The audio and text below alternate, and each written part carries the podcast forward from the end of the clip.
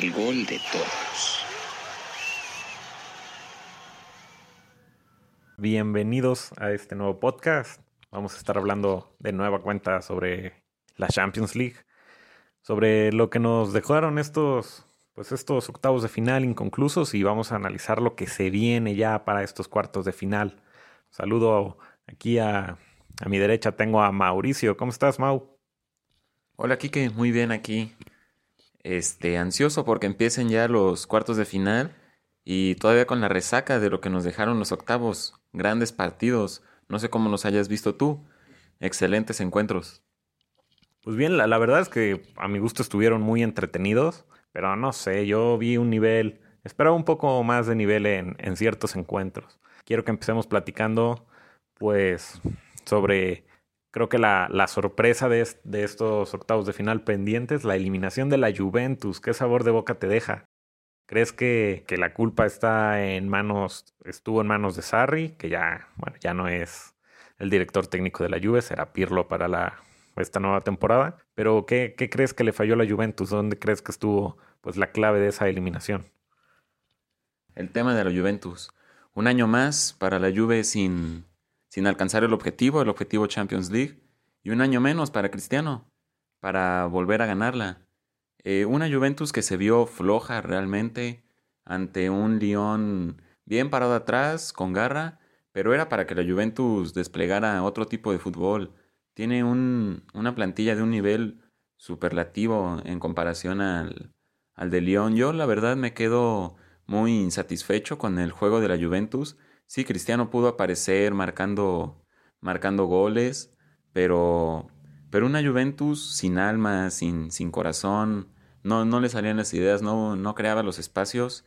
Una Juventus que me sigue dejando el mismo sabor de boca que en años anteriores, que en, en su país parece que sí, pero llega a la Champions y nada más no. Pura decepción de la Juventus y bueno, quedará pendiente saber si, si el próximo año será el bueno para conseguir la, la Champions League. A mí, nada más para recalcar, pues me parece muy claro lo que dijiste. Estoy completamente de acuerdo que esta eliminatoria de la Juventus pues, fue un reflejo de lo que fueron sus últimos partidos en la liga. Un equipo atascado, sin muchas ideas, donde pues yo creo que Dybala era parte fundamental en esa creación de juego.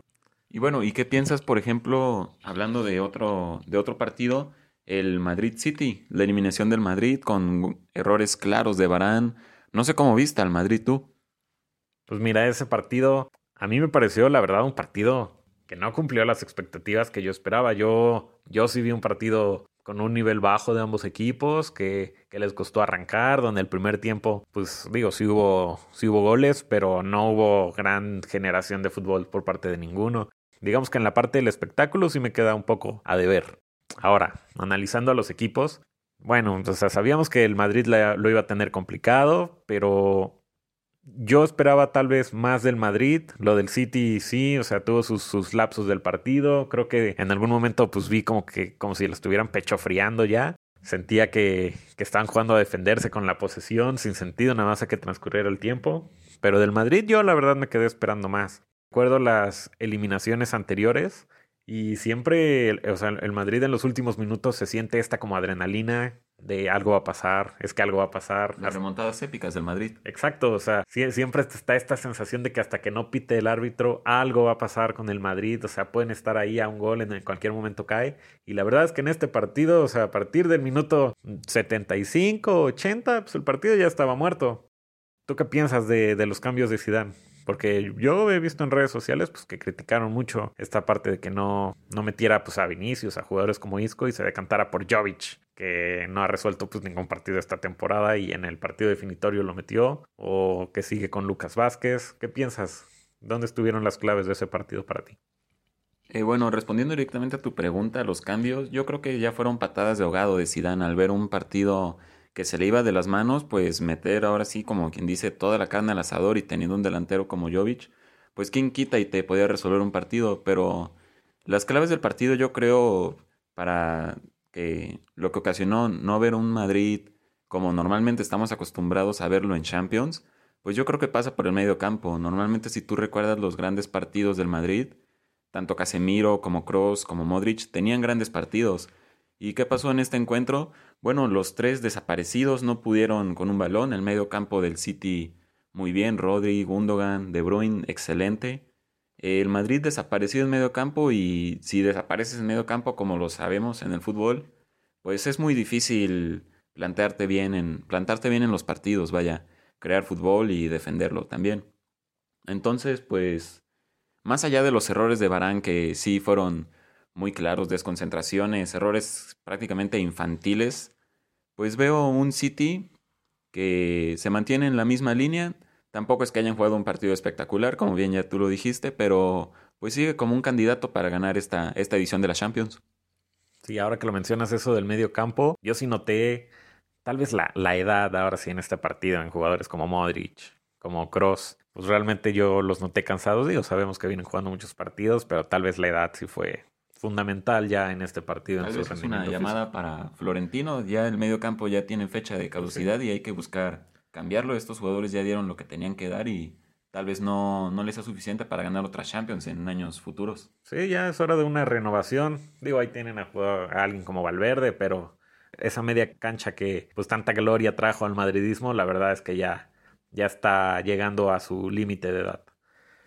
También tuvimos el partido del Barcelona, Creo que realmente fue un partido más tranquilo de lo que esperábamos, pues donde el Barcelona definió, bueno, fue contundente al inicio y realmente el resto del partido, pues sí tuvo problemas en la defensa, en el juego, pero pues siempre tuvo esta ventaja de dos goles.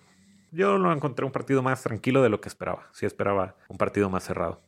Sí, bueno, yo creo que la clave en este partido fue que el Barcelona pudo encontrar el gol rápidamente, porque cuando el Barça anota rápido, eh, los partidos se desenvuelven de otra, de otra manera, tienen más confianza los jugadores y, y pues pueden desplegar un mejor fútbol, a diferencia que si en los primeros minutos no anotan gol o incluso lo reciben, al Barcelona se le atascan demasiado los partidos y es donde empiezan a, a ver los problemas. Ahora, me sorprendió mucho en lo personal no ver a, Ansu Fati, a Ricky Puch.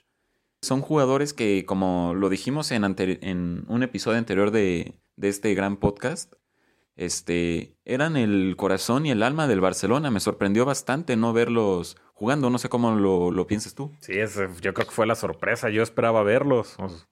Digo, sé que son jóvenes, pero creo que en la cancha se han ganado las oportunidades que han tenido y en la Champions pues deben de ser un arma más de Setién, no dejarlos en el banquillo. Veremos qué pasa en cuartos. Y bueno, tuvo minutos el Chucky Lozano. ¿Qué tal ese cabezazo, no? Si hubiera entrado, cómo se hubiera puesto el partido. Hubiera estado interesante. No, ha sido un cabezazo, pero muy difícil. Yo creo que, hablando de mexicanos, el único que lo podía meter era Jared Borghetti. recordar su gol en un mundial. Pero sí, un Napoli que, que lo intentó, murió con la suya, pero no, no le hizo más al Barcelona. Un partido bastante tranquilo, como, lo, como bien lo dices. Un partido que no estuvo tan tranquilo el, el Bayern contra, contra el Chelsea. Ah. Un Bayern que una máquina, de verdad, una máquina de hacer goles. Un, un, fuerte candidato para ganar esta, esta Champions. No sé cómo lo veas tú, cómo viste el partido.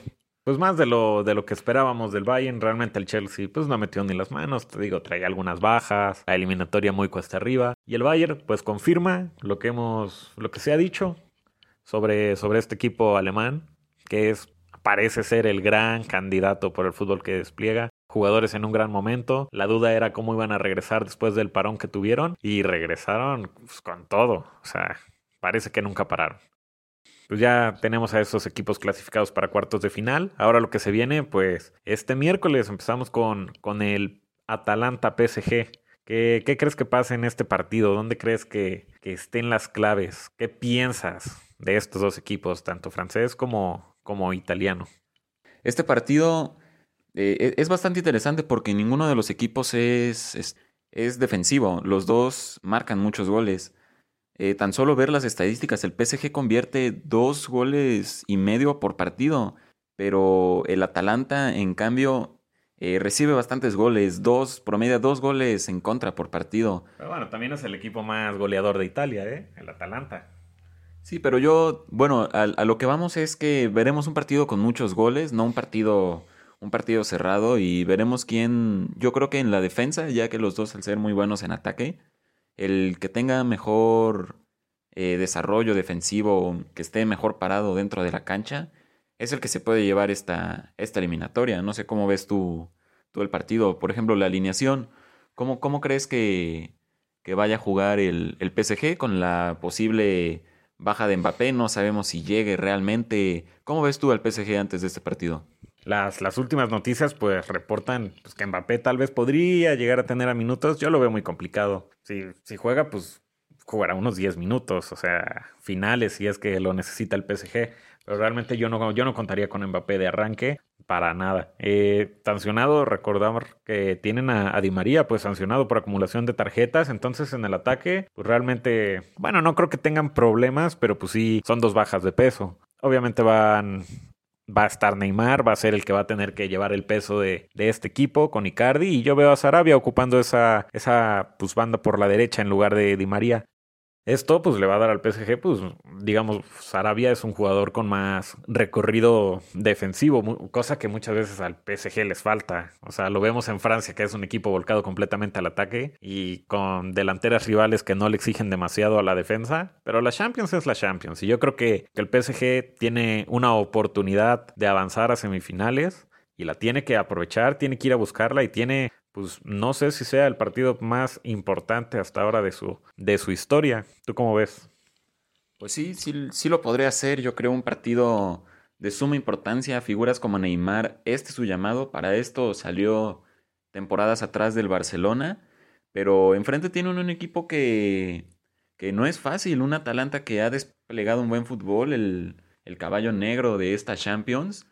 Un Atalanta que ha enamorado a muchos por el juego que despliega, un, un juego bastante, bastante vistoso, vistoso, vistoso, para, para, el ojo de, del analítico del fútbol.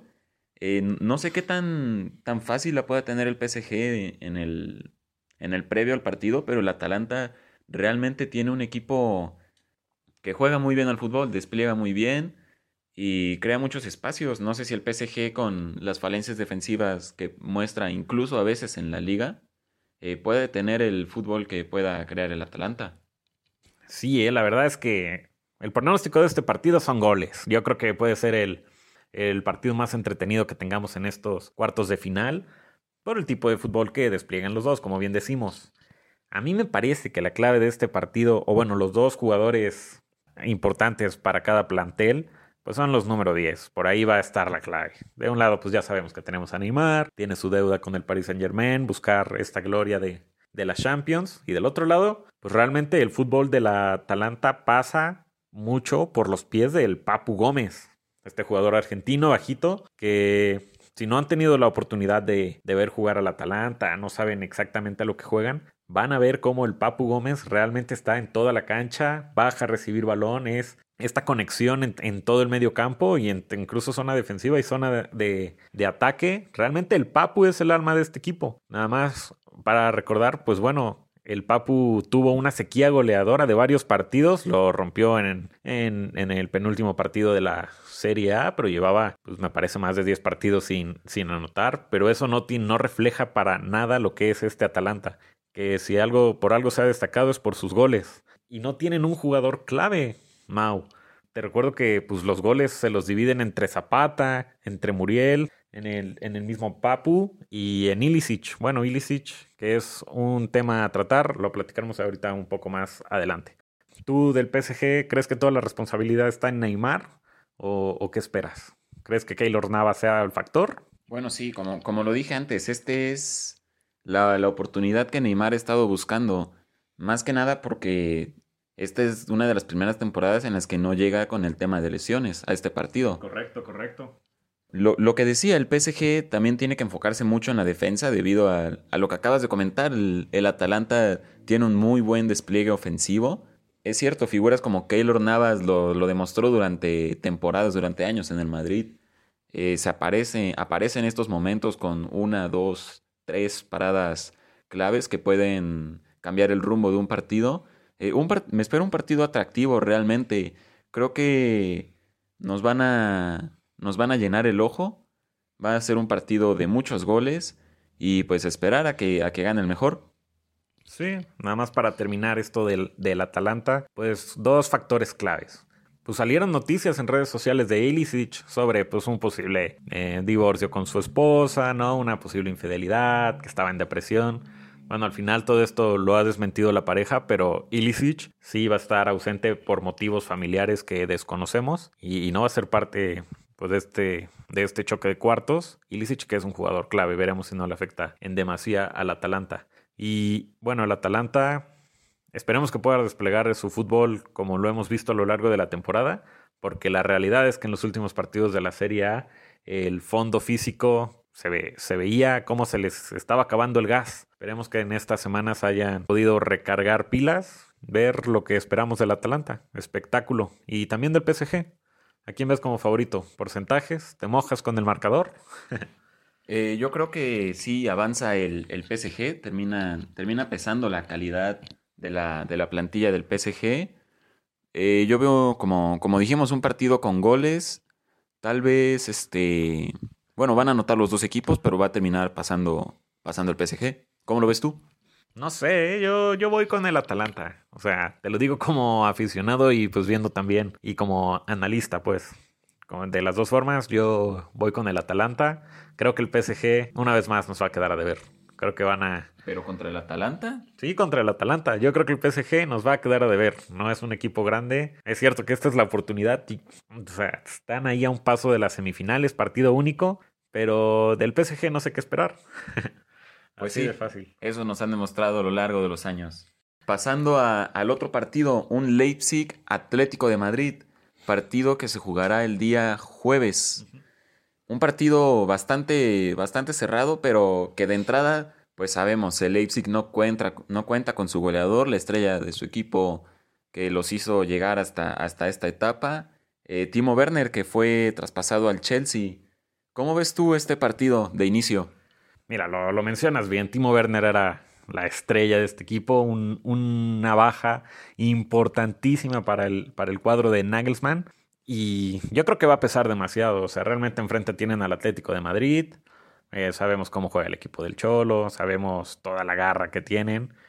Yo creo que este Leipzig, pues realmente ya sin Werner no tiene mucho que hacer. Te lo comento porque pues en la Bundesliga vimos un Leipzig que sí que, que tuvo destellos de ese buen fútbol que, que practican. Conoces bien a Nagelsmann, eh, sé que lo seguías desde su paso por el Hoffenheim y realmente sus equipos siempre han jugado buen fútbol. Sí, un fútbol bastante, bastante ofensivo. No, no se dejaban nada, nada en el campo, vaya. Sí, es un, es un equipo que, que da gusto ver. Pero realmente, pues Werner era la cereza al pastel de este equipo. Y como decía, en la Bundesliga, pues vimos a un Leipzig que le costó, le costó eh, ganar, ganar partidos, eh, sacar empates, porque sí jugaban ofensivamente, tenían el control del balón. Pero en la contra, pues les clavaban uno, les clavaban dos. Eh, no podían pasar del empate. 70 minutos de posesión y no encontraban el gol. O sea, vimos un equipo realmente atascado. Y enfrente tienen, pues qué, a la mejor defensa del, mundo. El equipo más difícil de batir. Pues sí, yo creo que sí. Tan solo hay, que voltear a ver a las estadísticas. Este Atlético en Champions League eh, este año concede un gol o menos por partido. Aunque también tomar en cuenta, bueno, sí, cuando Timo Werner estaba en el equipo, pero el Leipzig era el segundo mejor anotador, marcando casi tres goles por partido. Pero sí es cierto que ha perdido muchísimo poderío ofensivo con la partida de Werner. Eh, lo único que veo que dificultaría, o le podría dificultar más bien al Atlético de Madrid esta serie es que se juega un partido. Porque es un equipo que si ha tenido buenos resultados en, en años anteriores de la Champions, es porque es de los mejores equipos, si no el mejor, en, saber jugar partidos de ida y vuelta. Sabe jugar muy bien con el marcador, con los momentos del partido. Y, por otro lado, también lo único que creo que se le podría complicar al Atlético es que el Leipzig no es un equipo tan grande. Es decir, el Atlético no sufre contra, contra equipos de gran poderío ofensivo porque se planta bien atrás y sabe finiquitar los partidos al contragolpe. No sé qué tanto veamos un partido en el que el Atlético, por, por momentos, por lapsos del partido, tenga que proponer y, y, a veces ahí es a donde le cuesta el Atlético, pero sin, sin más, yo creo que el Atlético es el claro favorito. El Leipzig de verdad ha perdido muchísimo con la partida de un solo jugador. Y pues yo creo que el Atlético estará en la siguiente ronda. No sé cómo, cómo veas tú esto, Enrique. Pues mira, mencionas un detalle importante y es ese que, que al Atlético le cuesta más proponer que reaccionar. Es un equipo que, que cuando tiene que construir y, llevar el peso del partido, pues sí encuentra a veces más dificultades que cuando tiene que esperar a un rival.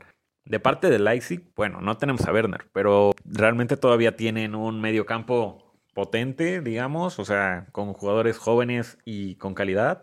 Tenemos a Savitzer, Campbell, Nkunku y Fosberg, estos cuatro que, que juegan ahí en el, en el medio campo y que seguramente estarán, si no los cuatro, bueno, durante el partido los cuatro pisarán la cancha. Yo creo que pues ellos son la clave. El Leipzig no espero menos, va a intentar tener la posesión, va a intentar atacar, fiera al estilo de su entrenador Nagelsmann.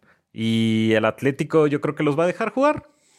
Como pues lo que esperamos del Cholo, una defensa atrás bien parada. Como se siente cómodo realmente. Sí, como se siente cómodo el Atlético de Madrid. Y al contragolpe yo creo que tienen mucha velocidad el, el Atlético de Madrid.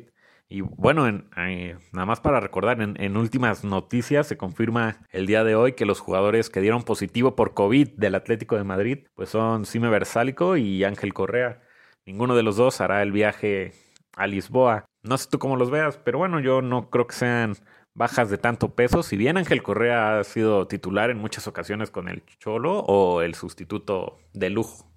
Sí, bien lo dices, dos bajas que que no creo que signifiquen mucho para la alineación o el cuadro titular que piense plantar el cholo en, en este partido, en esta eliminatoria. Eh, sí, Versálico, pero no, no, no venía jugando mucho realmente. Y Correa sí, un, un, una pieza clave más en este, en este fin de, de, temporada, en este regreso al fútbol. Pero si algo le sobran al, delan, a, al Atlético de Madrid, perdón, son delanteros. Uh -huh. Vaya, este... Y Joao Félix. Sí, Morata. Bueno, el Atlético no, no, no, tiene por qué encontrar una excusa en la, en la baja de estos jugadores. Eh, sigo, sigo creyendo, el Atlético va a pasar. Eh, como lo he dicho en, en, en anteriores capítulos de, de este podcast, eh, el cuadro, el sorteo de, de esta Champions favoreció bastante al, al Atlético de Madrid, que lo veo como claro favorito para llegar a la final, debido a los rivales que, que se va a enfrentar. Y este partido no va a ser la excepción, el Atlético va, va a terminar pasando, el Cholo Simeone creo que sabe, sabe mucho cómo, cómo jugar esta clase de partidos y que tiene una deuda más bien el Cholo y los mismos jugadores con la afición. Digo, perder dos finales y contra quién, contra el Real. El, Real, el Real Madrid y la manera en la que las perdió, vaya, yo creo que en, dentro del vestuario estarán diciendo que la tercera es la vencida. Y tiene que ser este, tiene que ser este año. Sí, si no es este año, yo ya lo veo muy complicado. Un, un Atlético del Cholo que se ve año tras año, pues. Desgastado. Más, más desgastado, ya no con la misma garra del, y el partido a partido de, los, de las primeras temporadas. Yo creo que esta es la, la última llamada al gran, al gran trabajo que hizo el, el Cholo con este Atlético. Y pues, pues veremos, veremos. Bueno, para estos partidos, realmente lo que sea, lo que no sea pasar, o sea, una eliminación, tanto para Atlético de Madrid como para PSG, para mí es un... Un fracaso total, un fracaso. vaya. Sí, ¿estás de acuerdo en eso, Mau? Es un fracaso si no clasifican estos dos equipos. Sí, totalmente. Más que nada por la calidad de las plantillas y contra quién se enfrentan. Sí, podrá el Atalanta y el, el Leipzig ser buenos equipos que despliegan un fútbol, pero, pero vamos, equipos que desde inicio de temporada tienen como objetivo pues tal vez sin, si no ganarla, bueno, tal vez el, el, el luchar por el título. El, el, luchar por el título, sí, si bien es cierto. Este, pues sí, sería un auténtico fracaso si no logran pasar a semifinales. Estos equipos que están llamados, pues, a pelearlo por todo, vaya. Y pues, si te mojaras tú al, con algún resultado de este partido, no sé cómo lo ves. ¿Pasa el Atlético por cuánto? ¿El marcador? El Atlético gana 2 a 0. O sea, lo veo bastante claro la victoria. Y yo creo que del lado del PSG, yo creo que va a haber sorpresa. Creo que el equipo italiano no tiene, como dices, nada que perder. Tiene calidad y, y el apoyo pues de, del público. Digo, los de afuera son de palo, no va a haber gente en el estadio. Pero el corazón de los italianos veremos cuánto pesa y yo creo que sí, ahí por ahí puede haber alguna sorpresa. Sí, yo creo ese un partido verdaderamente que los aficionados no nos los podemos perder. Ese Atalanta PSG, realmente un partido muy bueno. Yo creo que sí el Atalanta va a hacer sufrir al PSG con su buen juego, con todo lo que con lo que ya se ha mencionado, pero que sí el PSG va a terminar pasando por la calidad de su plantilla y que en este tipo de partidos de alto nivel los detalles son los que terminan por definir el si el partido se va de un lado o de otro, de un equipo o de otro. Y pues el, el Atlético de Madrid sí pasando también sin recibir gol, concuerdo, y con un partido más tranquilo, con bastante facilidad pasando a la siguiente ronda. ¿Qué resultado esperas en el Atalanta PSG? ¿Te mojas con el resultado o nada más das tu favorito? Eh, bueno, sí, el favorito ya, ya lo sabían, el, el PSG. Y esperando un partido con goles, yo creo que un 2 a 1 para, para el PSG. Este, yo creo que así va a ser como, como se desarrolla el partido, con goles, le, le, les digo, y el PSG avanzando a la siguiente ronda. Pues esperemos que sean partidos entretenidos. De verdad que hay mucha expectativa en, en estos equipos por el espectáculo que pueden llegar a mostrar y por la responsabilidad que tienen en esta pues, misma competición. Pues bueno, nada, esperar que sean grandes partidos de fútbol. A ustedes les agradecemos por, por escucharnos una vez más en este podcast. Esperemos que, que haya sido de su agrado este tiempo, esta charla aquí de fútbol. Y pues esperarlos para la próxima. Me despido, Enrique. Muchas gracias. Un saludo y bueno, esperemos espectáculo, goles, muchos goles. Así esto es lo, esta es la Champions League, eh, la competición europea por excelencia de fútbol y no creo que nos vaya a decepcionar. Bueno, muchas gracias amigos, los dejamos y hasta la próxima.